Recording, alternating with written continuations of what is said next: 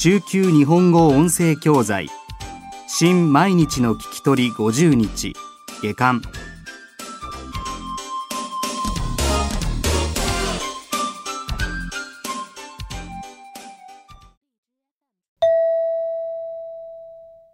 26いただきます。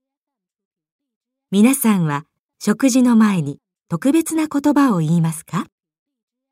日本では食事を始める前にいただきますと言います。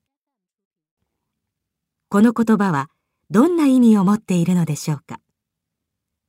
私たちは毎日食事をして野菜、魚、肉、米、果物などを体の中に取り入れます。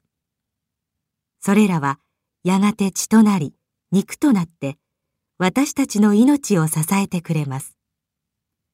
これらの肉や野菜はみんな命があったものです。こうして考えてみると、私たちは毎日実に多くの動物や植物の命をいただいて生きていることがわかります。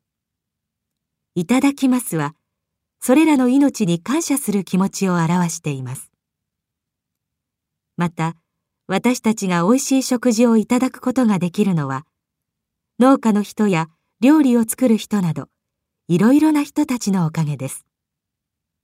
いただきますは、それらの人々に対する感謝の気持ちも込められています。